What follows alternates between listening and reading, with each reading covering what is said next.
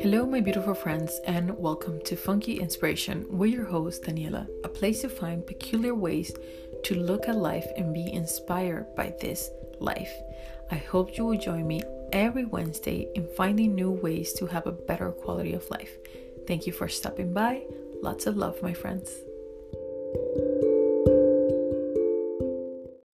Hello, my beautiful friends. Just wanted to give you a heads up that you will hear a lot of wind in today's episode because I actually recorded this episode next to the water and the day was more windy than I thought. And yeah, that's that. Sometimes I do not regret posting these episodes when I film them at random spots and I don't have my microphone with me or anything like that just because they come through so naturally and so aligned with I think what the collective needs to hear. So therefore, there you have it and I hope you like it. Have a beautiful week and I look forward to dropping a really awesome chat I had with my dear friend Lee on Wednesday. All right, dear friends, take care and have a beautiful day and week ahead. Bye bye. Hello, dear listeners. I hope you're all well. Happy, happy new year. It is so nice to be back on the podcast, especially today, which is January 8th, which marks the first day, the first episode of Funky Inspiration was ever made last year. So, happy birthday to Funky Inspiration. Thank you so much to everybody that has been listening along, sharing the episodes, and all of that. I truly appreciate you and I am just happy to have you on the other side listening to me. Um, this truly has become for me sort of like a, a diary. Uh, as somebody told me this week, this is like a love letter, this podcast. And I thought that was such a beautiful way of saying um, how they view the podcast. And I thought that, that that was really cool. But, anyways, yeah, I want to see and hear from you guys how you are. How has the first week of 2021 treated you? It is so wild to think that we are already eight days into the month. And yeah, I'm sure this year will probably go just as fast, if not faster, than 2020. And I know that already started on a very strange note with what happened in the states in the parliament and I don't want to say too much about that but I think you know I believe the US in general is going to a little soul cleanse at the moment and a lot of these things sadly need to happen in order for us to grow as a nation as a country and realize how much we need to be united ever like it's just it, it's mind blowing, you know, to me that it is the 21st century and we are still dealing with this um, idea of separation, of thinking that we are different from one another when we all bleed, we all die, we all cry, you know. We might look differently, we might speak different languages, we might, you know, have different ideals and things like that, but at the end of the day, we are all human, and that is the one takeaway I hope that people start to realize more and more. And I hope that this incident will bring some new light to things that need to be worked on here in the States, um, as there are many other things that need to be worked on here and in other countries. But I do have hope that things are moving forward for the better. We sometimes need for these things to come up and to be put into the light in order for us to have awareness of them. Without the awareness of these things, we will not be able to move forward. So let's be grateful for having the chance to be shown some light onto these matters and these issues and these problems that keep on happening and that hopefully now all of us can be a little bit more awake to the reality of things and with that be able to move on forward and be better to each other as humans and realize that we are stronger together we are better together and when we unite and realize that you are me and I am you, that this is the way to move forward in this world, that we are not so different than one another. We are one, dear friends. And yeah, that's all I'm going to say to that. And I want to hear from you. What lessons have you learned? I know for me, like straight into day one of 2021, the first lesson I was reminded of was my health and how valuable, valuable our health is. And I think we often forget how how privileged and how blessed we are when we have all of our health. And especially as we saw in 2020 we witnessed um, either close to us or from afar we witnessed how many people unfortunately passed away you know from this virus or from any other disease that there might be you know. So i believe you know that the more we realize how lucky we are to have our health the better we can go about just handling our everyday life because we will start to build something that I often talk to you guys about here on the podcast, and that is gratitude.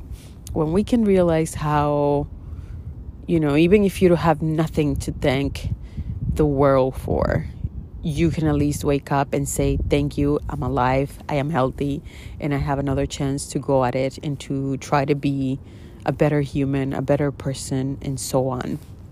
So, yeah, that was the first lesson I was reminded of um, how lucky, how happy I am to, you know, have spent a whole year of 2020. I only got sick once, um, and it was like a really bad flu. Maybe could have been the virus. I don't know.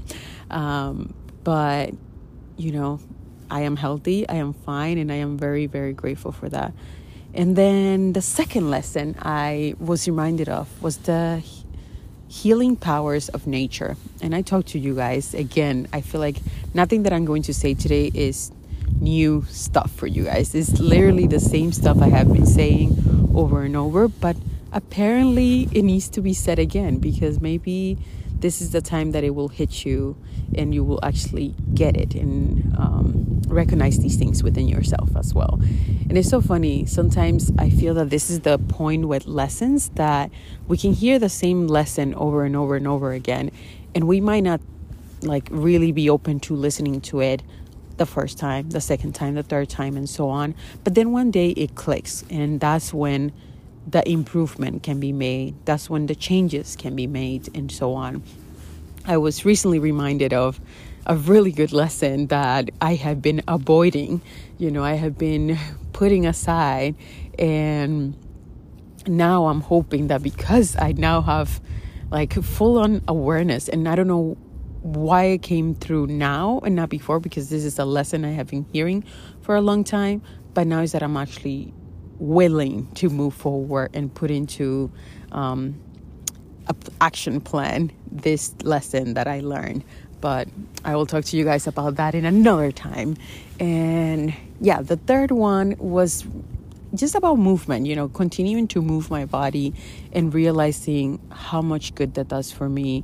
The other day, I was in such a funk, in such a moody mood, and you know, I was like, Daniela, you know what you have to do. Literally, you have to get up, shake your bums, and do something. So I put on one of my favorite songs at the moment, um, and I just danced to it. Uh, and I was planning only to dance to one song, but I ended up dancing for like 20 minutes. I kid you not.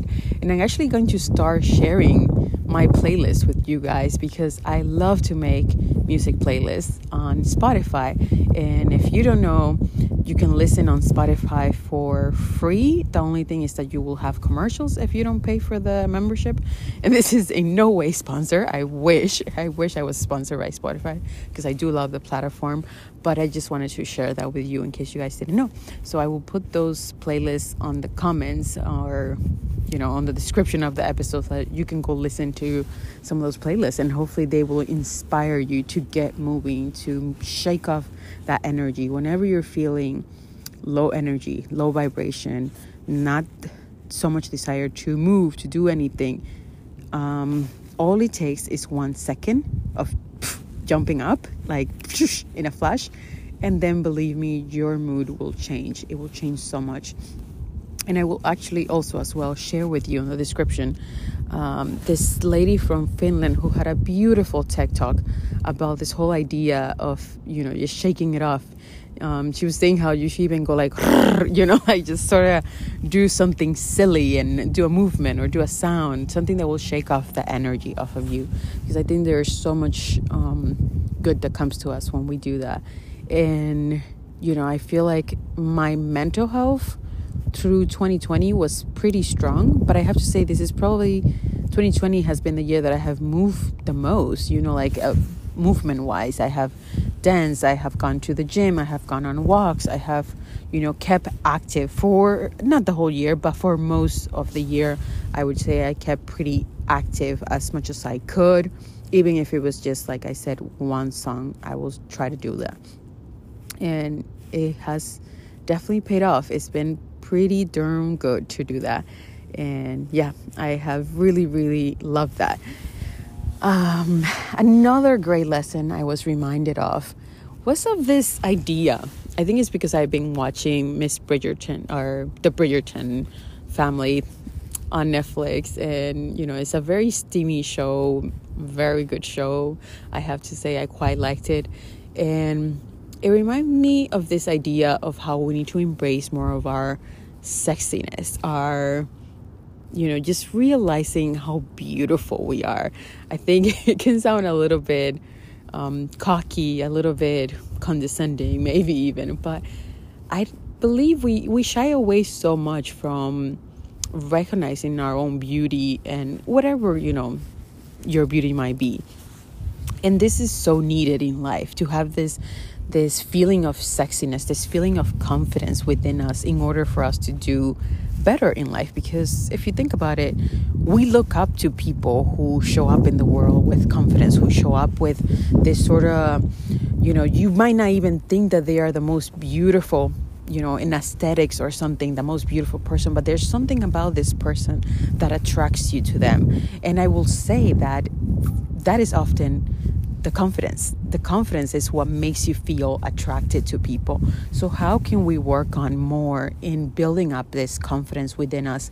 And one little trick I do, believe me, guys, it sounds a little bit vain and it's a little bit weird to do sometimes, but I encourage you to do it. And is to stand in front of a mirror and look at yourself and really look at yourself, like look into your eyes and show some appreciation to yourself. You know, um, whatever you can say to you, I am beautiful, I look gorgeous today, I look ravishing, or whatever the, the words you want to use might be. But just give yourself some compliments. If you don't have anybody telling you these compliments, at least you give them to yourself. And that's how it should be always. Even if you have people giving you compliments, you should find it within you to give yourself a compliment. And I know that obviously you're not going to wake up every day and think oh my god how beautiful am i. There are some days where you're to wake up and feel like goodness i look like complete and outer crap.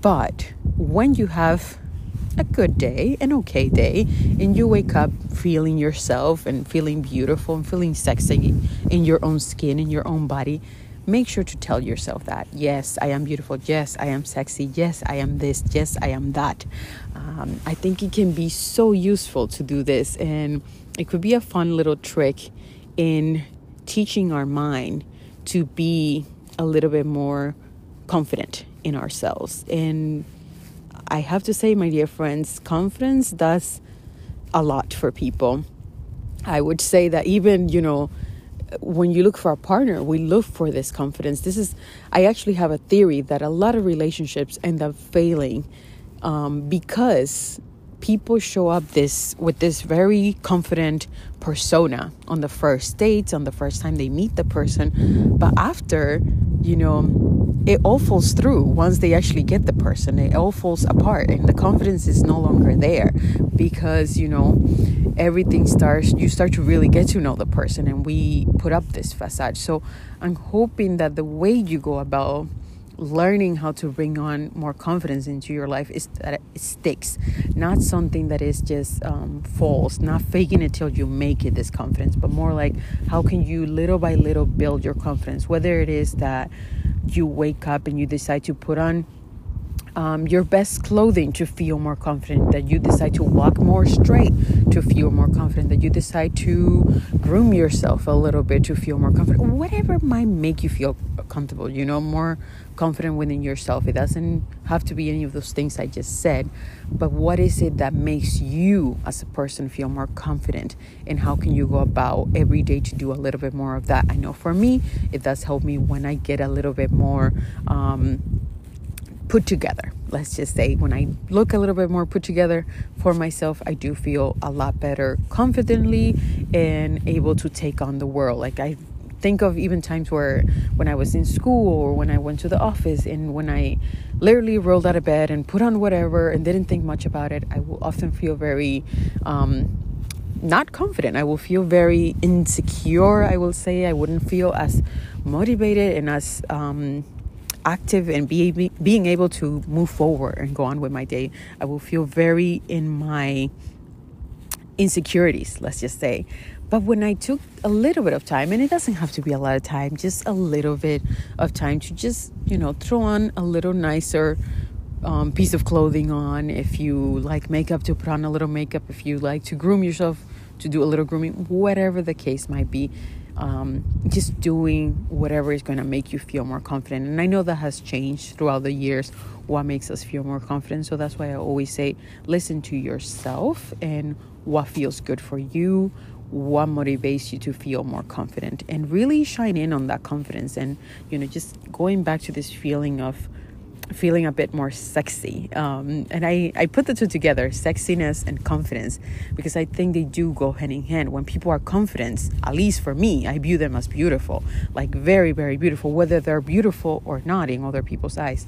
I think just the confidence, it sort of comes out of them and it completely, you know, it throws away however they might look because you're just so so attracted to this confident in that person that that's what it really um, helps you see that person through those eyes. So I think I don't believe that you know example quote unquote what we see in the media as beautiful is what I consider confident because at the end of the day, you never really know if those people are truly confident um, unless they're your friend or you know you have them close to you. And believe me, I have had um, very gorgeous people in my life sometimes. And I have to say, some of them have been the least confident people I have ever had the chance of meeting. that was a mouthful because I don't want to insult anyone, but I do I do see this often that um, a lot of people who are truly, you know, quote unquote, what might be viewed as beautiful by others, tend to not be as confident as we think they are once you get to meet them. So it's very interesting the whole idea of confidence. So i urge you guys to think about it. What is confidence for you? How would you define confidence for yourself? And how can you be more confident if you're not that confident just yet? Or if you are congrats. I'm glad. I'm happy for you. But if you're not how can you go about creating more confidence for yourself and to feeling yourself more more good within yourself, within your body, within your image. And, you know, again, your image could be any image. Um, I think confidence is built by so much of a range of other things. But yeah, that's what I wanted to say to that.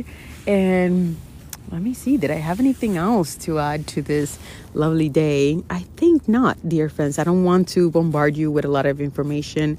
Um, there's actually one more thing I do want to say and it was i heard the other day how we should be calling in more love into our life. And it doesn't matter who you are expecting this love from. It's not necessarily asking god a partner or anyone like that. It's just literally voicing into the universe into the world i want more love. I want to feel more love. Asking this. And i urge you to practice this. You know when you are alone somewhere or even if you're not alone and you feel like saying, I want more love in front of people, say it, you know, bring in that love. Um, we often don't realize how much of what we want is already available to us, but we we think it's not, and therefore we don't go forward in trying to receive these things. but yeah, I hope that that resonates with you. I hope that you're well, dear friends. I want to know what are the lessons you learned so far. Days, days, no, eight days into 2021. What have you learned, dear friends? I hope you're well. I hope you're happy and you know feeling fresh about starting this new year. I do feel quite hopeful and optimistic for what is to come. I do things, of course, like I've said many times here, there are many hiccups to still come up, but I do believe they are all coming for a purpose and that we are going to move forward from this. We are creating a beautiful, beautiful earth.